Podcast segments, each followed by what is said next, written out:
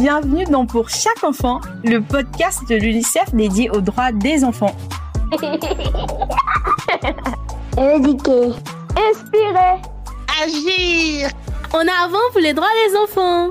Ce podcast vous est présenté par les jeunes blogueurs de l'UNICEF Côte d'Ivoire.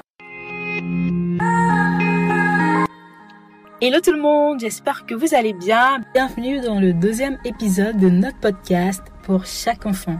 C'est Grace Gobé, jeune blogueuse de l'UNICEF, et aujourd'hui nous parlerons de la question de la scolarisation des jeunes filles en Côte d'Ivoire. Qu'en est-il statistiquement? Les jeunes filles sont-elles lésées dans la société? Doivent-elles encore avoir une lueur d'espoir? On en parle dans cet épisode.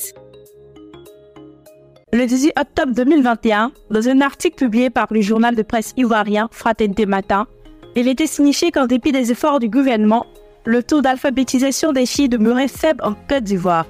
Elle était de 47,2% contre 63,8% pour les garçons.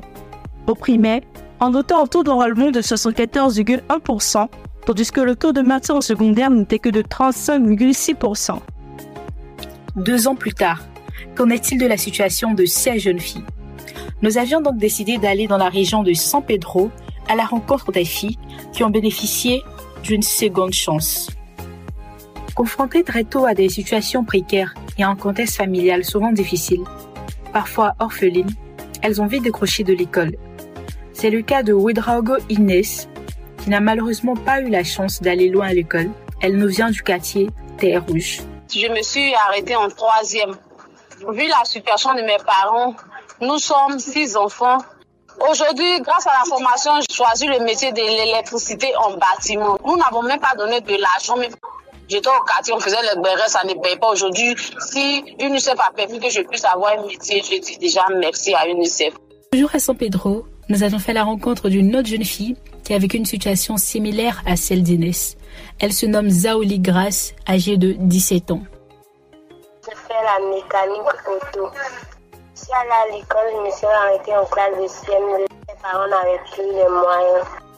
J'ai appris beaucoup de choses. Bon, je ne connaissais rien au véhicule, mais maintenant je connais quelque chose dans les voitures. J'aimerais dire merci à l'UNICEF et la Caritas San Pedro pour ce projet de deuxième chance qu'ils nous ont donné. Comme Inès et Grace, mille autres jeunes filles bénéficient d'une formation dans les IFEF et centres de formation professionnelle grâce à l'appui de l'UNICEF Suède et de la Postcode Loterie suédoise. Nous sommes à la fin de cet épisode. J'espère que vous avez été très enrichis. À toutes celles qui n'ont jamais emprunté le chemin de l'école ou qui ont dû interrompre, ne baissez pas les bras, car il y a encore une lueur d'espoir pour vous à travers les offres d'éducation alternative. Je vous donne rendez-vous très prochainement. Abonnez-vous à ce podcast, partagez-le à vos proches et portez-vous bien. Ce podcast a été réalisé par les jeunes blogueurs de l'UNICEF Côte d'Ivoire grâce à l'appui de l'UNICEF Suède et de la Postcode Loterie suédoise.